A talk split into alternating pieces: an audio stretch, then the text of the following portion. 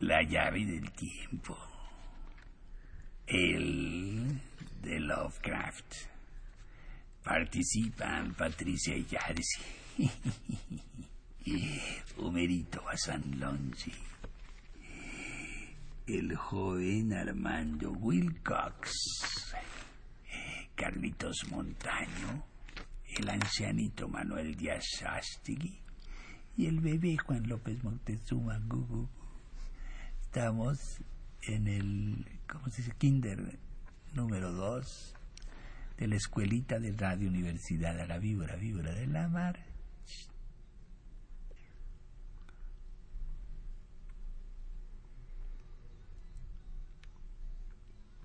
El Consejo Nacional para la Cultura y las Artes y Radio Universidad presentan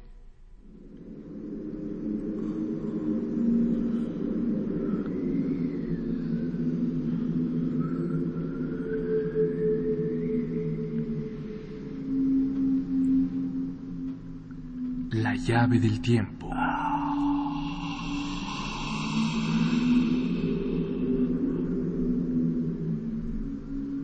La clave del tiempo.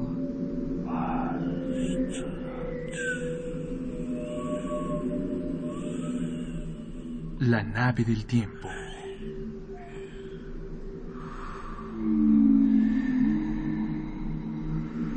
El ave del tiempo.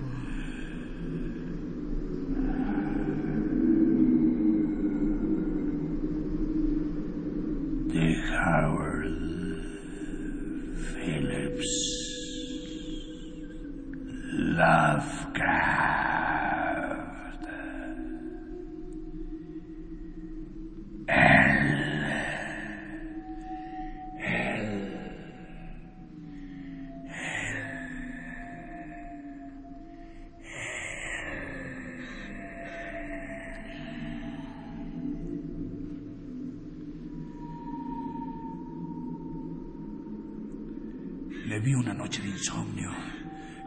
paseaba desesperadamente tratando de salvar mi alma y mis visiones.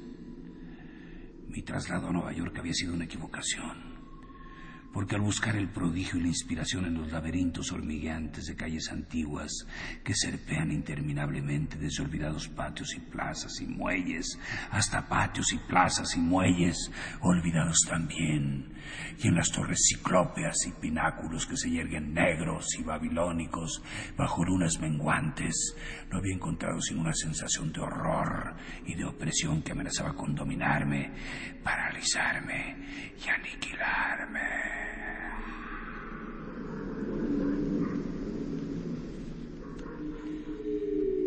El desencanto había sido gradual.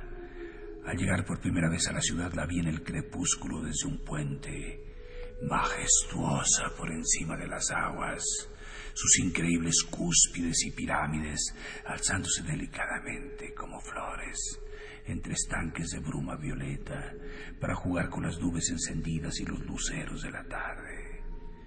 Luego se encendió, ventana tras ventana por encima de las trémulas corrientes donde había linternas que cabeceaban y se deslizaban, y unos cuernos profundos emitían gemidos espectrales. Y ella misma se convirtió en un estrellado firmamento de sueños, saturada de mágica música, e identificándose con las maravillas de Carcassón y Samarcanda y El Dorado y con todas las ciudades gloriosas y místicas. Poco después me llevaron por esos rincones antiguos, tan caros a mi fantasía. Estrechos, tortuosos callejones y pasadizos, donde parpadeaban las fachadas de rojo ladrillo georgiano, con sus guardillas de cristales pequeños sobre portales con columnas, que en otros tiempos vieron doradas sillas de mano y decoradas carrozas. Al descubrir en mi primer entusiasmo todas estas cosas largo tiempo deseadas, Creí haber alcanzado definitivamente los tesoros que con el tiempo harían de mí un poeta.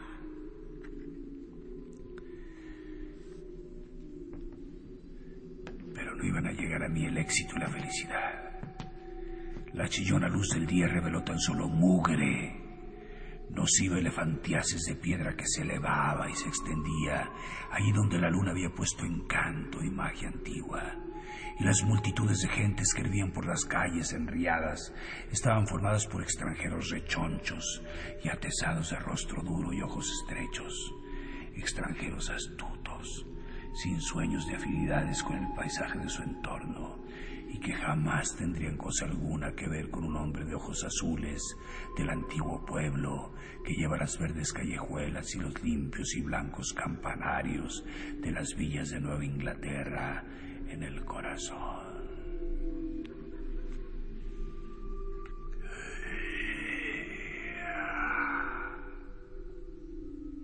Así que, en vez de la inspiración poética que había esperado, me llegó solo una negrura estremecedora y una soledad indecible. Y comprendí al fin la espantosa verdad que nadie se había atrevido jamás a formular, el inconfesable secreto de los secretos, que esta ciudad, hecha de piedra y de estridencias, no es una perpetuación sensible del viejo Nueva York, como Londres lo es del viejo Londres y París del viejo París, sino que está completamente muerta, con el cuerpo imperfectamente embalsamado cuando estaba con vida. Tan pronto como hice este descubrimiento dejé de dormir tranquilo. Sin embargo, recobré cierta resignada serenidad cuando poco a poco fui adquiriendo la costumbre de no pisar la calle durante el día y de salir solo de noche, cuando la oscuridad invoca lo poco del pasado que aún subsiste de manera espectral y los viejos portales blancos recuerdan las figuras vigorosas que en otros tiempos los cruzaron. Con esta especie de consuelo escribí algunos poemas y hasta reprimí mis deseos de regresar con los míos para no dar la impresión de que volvía arrastrándome en innoble fracaso. Entonces, durante uno de estos paseos noctámbulos, conocí al hombre. Fue en un patio tenebroso y oculto del barrio de Greenwich, donde me había instalado en mi ignorancia, ya que había oído decir que aquel sitio era el hogar natural de los poetas y los artistas. Efectivamente, me encantaron las arcaicas callejuelas y las inesperadas plazoletas y patios, y cuando descubrí que los poetas y los artistas eran unos pretenciosos vociferantes cuya originalidad es todo oropel y cuyas vidas son la negación de toda la pura belleza que es la poesía y el arte, seguí viviendo allí por amor a esas cosas venerables. Las imaginaba como fueron al principio, cuando Greenwich era un pueblecito apacible aún absorbido por la ciudad. Y en las horas previas al amanecer, cuando todos los trasnochadores se habían escabullido, solía vagar a solas por los rincones misteriosos y meditar sobre los curiosos arcanos que las generaciones debieron de depositar allí. Esto me mantenía viva el alma y me proporcionaba algunos de esos sueños y visiones por los que clamaba el poeta que había en lo más profundo de mí.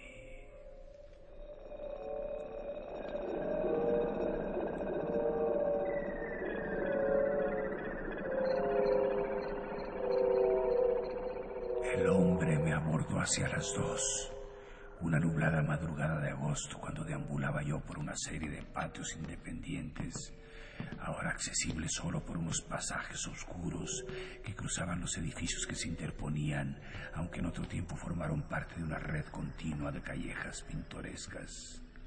Había oído hablar de esos patios vagamente y comprendí que hoy no debían de figurar ya en ningún plano, pero el hecho de que hubieran sido olvidados solo los hacía más atractivos para mí, de forma que los buscaba con redoblado interés, y ahora que los había encontrado, mi ansiedad aumentó aún más, pues su disposición indicaba de algún modo que quizá eran estos solo unos pocos de un conjunto más vasto, con sus duplicados encajonados entre altas y lisas paredes y desiertas viviendas traseras, u ocultos y sin luces detrás de algún arco, respetados por las bordas de lenguas extranjeras y protegidos por furtivos y reservados artistas cuyas actividades no invitan a la publicidad y a la luz del día.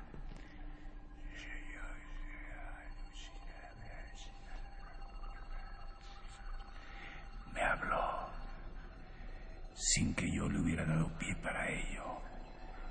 Observar mi actitud y el interés con que miraba las puertas con aldabas situadas en lo alto de las escaleras con barandillas de hierro, iluminándome entonces la cara el pálido resplandor que salía por los dinteles ornamentales.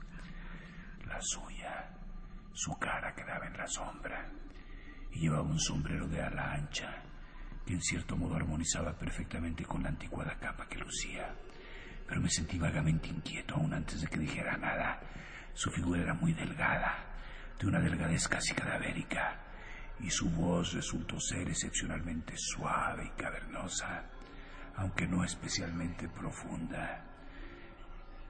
Dijo que me había estado observando durante alguno de mis vagamundeos y había notado que amaba como él los vestigios de tiempos pasados. No me gustaría que me guiara alguien muy experto en estas exploraciones y con una información sobre tales lugares mucho mayor que la que un recién llegado podía conseguir. Mientras hablaba, vi fugazmente su rostro a la luz amarillenta de una ventana solitaria que brillaba en una buhardilla. Era un semblante noble, incluso hermoso, anciano, y mostraba los signos distintivos de un linaje y un refinamiento poco común en esa época y lugar. Sin embargo, tenía cierta calidad que me producía desasosiego casi en la misma medida en que me agradaba su semblante. Quizá era demasiado pálido o desentonaba excesivamente con la ciudad para que yo me sintiera cómodo o a gusto. No obstante, le seguí. Le seguí, pues en aquellos días monótonos, mi búsqueda de antiguas bellezas y misterios era lo único que mantenía viva mi alma, y me parecía un raro favor del destino toparme con alguien cuyas excursiones parecían haber llegado más allá que las mías.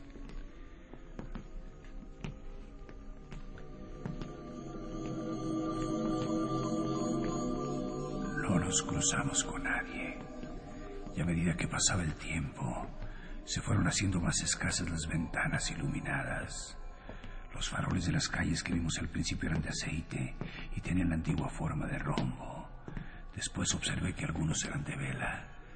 Por último, después de atravesar a oscuras un patio horrible, por donde mi guía tuvo que conducirme con su mano enguantada a través de la más absoluta negrura hasta una estrecha puerta de madera abierta en un alto muro, llegamos a un callejón alumbrado solo por faroles espaciados cada siete casas, faroles de lata increíblemente coloniales, con la parte superior cónica y agujeros a los lados. El callejón subía en una cuesta empinada, más empinada de lo que yo habría supuesto en esta parte de Nueva York, y al final estaba bloqueado por el muro tapizado de hiedra de una propiedad particular, detrás del cual pude distinguir una pálida cúpula y las eh, copas de unos árboles que se balanceaban contra la vaga claridad del cielo. En este muro había una puerta baja, arqueada, de negro roble y tachonada de clavos, que el hombre procedió a abrir con una pesada llave, invitándome a pasar. Abrió la marcha en medio de la más completa oscuridad, por lo que parecía ser un sendero de grava, y finalmente subimos por una escalera de piedra hasta la puerta de la casa, que también abrió para mí.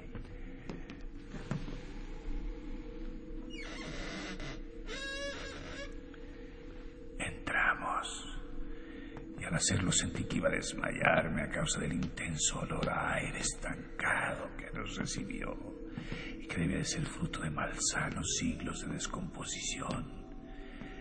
Mi anfitrión pareció no notarlo y yo no dije nada por cortesía.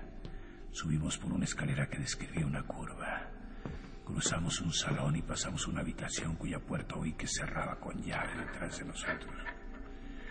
Luego le vi correr las cortinas de tres ventanas, cuyos cristales pequeños apenas eran visibles sobre el cielo que comenzaba a clarear.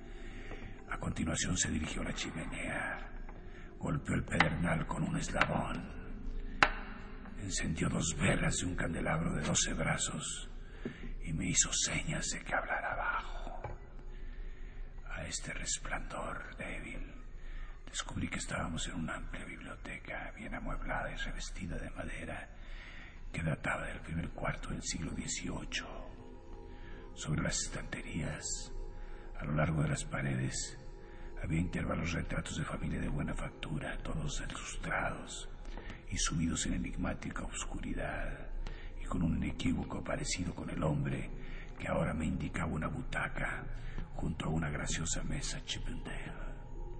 Antes de sentarse al otro lado frente a mí, mi anfitrión se detuvo un momento como con embarazo, luego quitándose lentamente los guantes, el sombrero y la capa. Se mostró teatralmente con un traje claramente del periodo georgiano, desde la coleta y la chorrera del cuello a los calzones, calzas de seda y zapatos con hebilla en que yo no había reparado antes.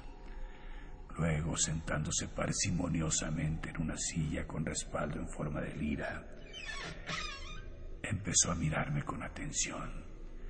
Sino el sombrero adquirió un aspecto de extrema vejez, hasta entonces apenas visible, y me preguntó si no sería esta huella inadvertida de singular longevidad una de las causas de mi desasosiego. Cuando habló al fin noté que su voz suave, profunda, cuidadosamente amortiguada, temblaba con cierta frecuencia. A veces me costaba seguirle mientras le escuchaba con una sensación de asombro y con una inconfesada alarma que me aumentaba cada instante. Está usted, señor, ante un hombre de costumbres muy excéntricas que no necesita disculpar su indumentaria ante una persona de su ingenio e inclinaciones. Pensando en tiempos mejores, no he tenido menor escrúpulo en estudiar sus costumbres y en adoptar su atuendo y sus modales. Capricho que no ofende a nadie si se practica con ostentación.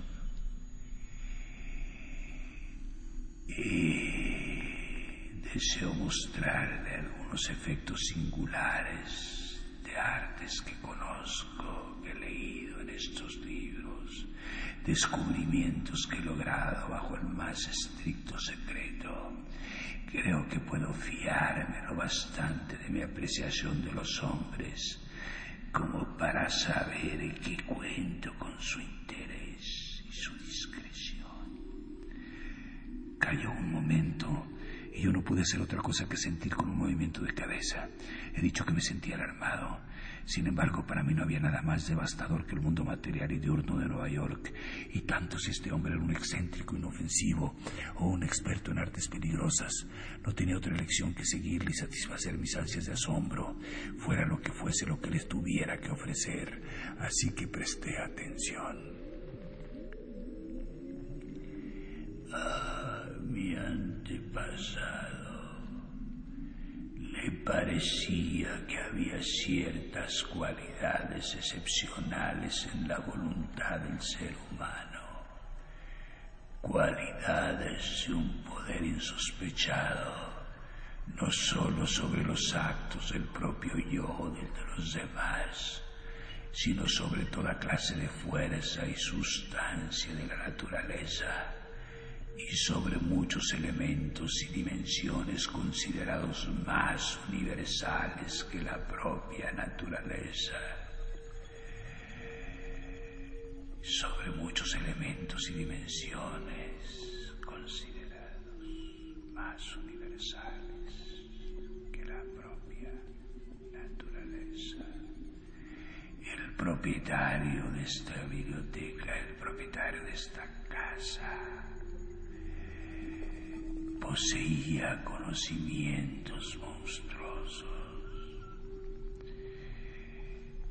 Esta casa la heredó de sus antepasados pieles rojas y parte de un viejo holandés de los tiempos de los estados generales.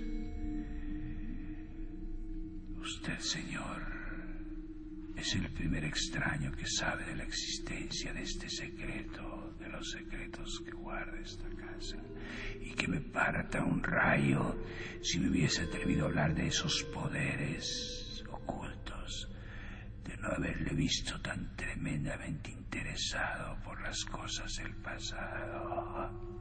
Me estremecí al notar al hombre cada vez más locuaz. Al ver que su forma de hablar era bastante anticuada, prosiguió. Pero sepa, señor, que lo que el propietario logró aprender de los salvajes mestizos que aquí habitaban representaba solo una pequeña parte de lo que después llegó a saber. Aquello que queremos podemos hacerlo surgir a nuestro alrededor, dijo, y lo que no podemos hacerlo desaparecer. No pretendo que cuanto diga sea cierto en todos los sentidos. Sin embargo, es lo bastante cierto como para proporcionar un precioso espectáculo de cuando en cuando. Supongo que le encantaría tener de determinadas épocas una visión más clara de la que puede proporcionarle su imaginación. Así que le ruego que deseche cualquier temor ante lo que me propongo enseñarle. Venga a la ventana y no hable. A continuación, mi anfitrión me cogió de la mano y me llevó a una de las dos ventanas que se abrían a un lado de la larga y maloliente estancia. Y el contacto de sus dedos me transmitió un frío que me recorrió todo el cuerpo. Su carne, aunque seca y firme, tiene la calidad del hielo, y estuve a punto de zafarme de su presa, pero nuevamente pensé en el vacío y el horror de la realidad, y me dispuse intrépidamente a seguirle a donde quisiera llevarme. Una vez en la ventana el hombre descorrió las cortinas de seda amarilla y me indicó que mirase hacia la oscuridad exterior. Durante un instante no vi nada, aparte de una mirada de lucecillas vacilantes allá lejos, muy lejos. Luego, como en respuesta a un movimiento insidioso de la mano de mi anfitrión, un relámpago jugó por encima del paisaje y descubrí que me asomaba un mar de lujuriante follaje, de follaje no contaminado, y no a un mar de tejados, como habría esperado cualquier mente normal. A mi derecha, el Hudson brillaba perversamente, y más allá, frente a mí, observé el centelleo malzar de una inmensa marisma constelada de nerviosas luciérnagas. Se apagó el relámpago, y una sonrisa maligna iluminó el cerúleo rostro del viejo nigromante. Eso fue antes de mis tiempos, antes de los tiempos del nuevo propietario. Pero probemos otra vez. Sentí que me abandonaban las fuerzas, más aún que ante la odiosa modernidad de aquella ciudad maldita.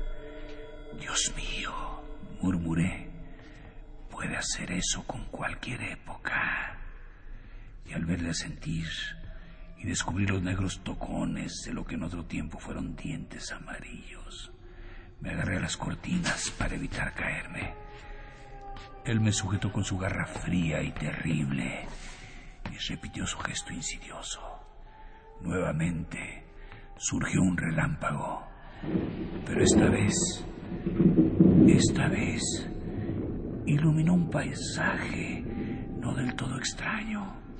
Era Greenwich, el Greenwich de otros tiempos, con algún que otro tejado o fila de fachadas aquí y allá, tal como los vemos hoy, aunque con verdeantes callejas y prados y hermosas zonas comunales. La marisma seguía brillando más allá, pero a lo lejos vi los campanarios de lo que entonces era todo Nueva York, con las iglesias de la Trinidad, San Pablo y la llamada Brick Church dominando a sus hermanas, y una débil neblina de humo de leña extendiéndose por encima de todo.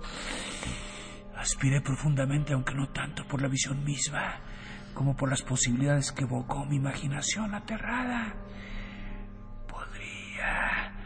se atrevería a alejarse más, dije con temor, y creo que él compartió este temor durante un segundo, pero recobró su sonrisa malévola. Sí, alejarme más. Lo que yo he visto lo dejaría a usted petrificado, tanto hacia atrás, muy atrás como hacia adelante, muy adelante. Mire, estúpido pusilánime y al tiempo que gruñía esta frase para sí, hizo un nuevo gesto, provocando en el cielo un relámpago más cegador que los dos anteriores. En espacio de tres segundos enteros pude ver una visión pandemónica y en esos segundos contemplé un paisaje que en adelante atormentará siempre mi sueño.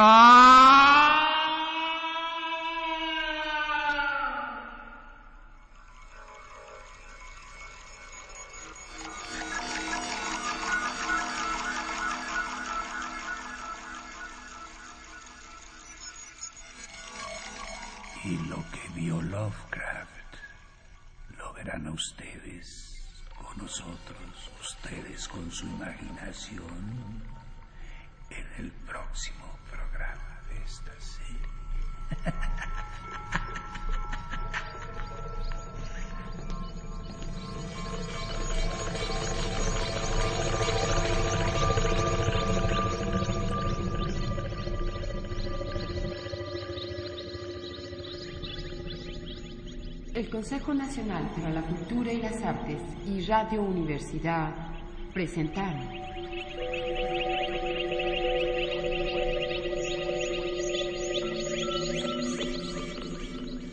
La llave del tiempo.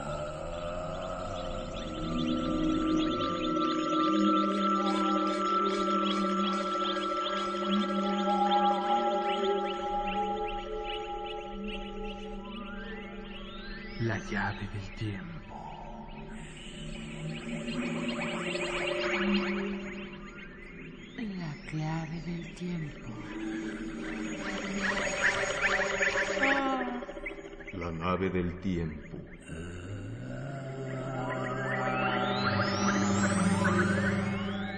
El ave del tiempo.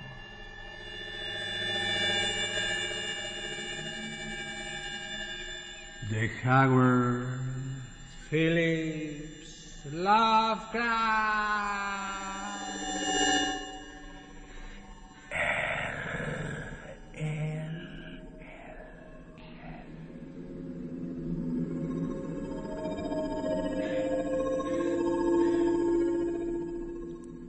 Narración, producción y dirección.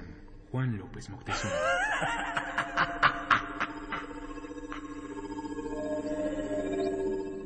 Música original Manuel Díaz Suástegui y Emiliano de la Vega. Musicalización Manuel Díaz Suástegui.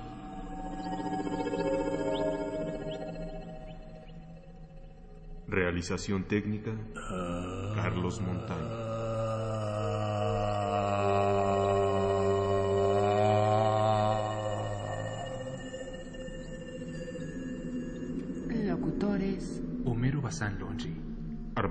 Y Patricia Illades.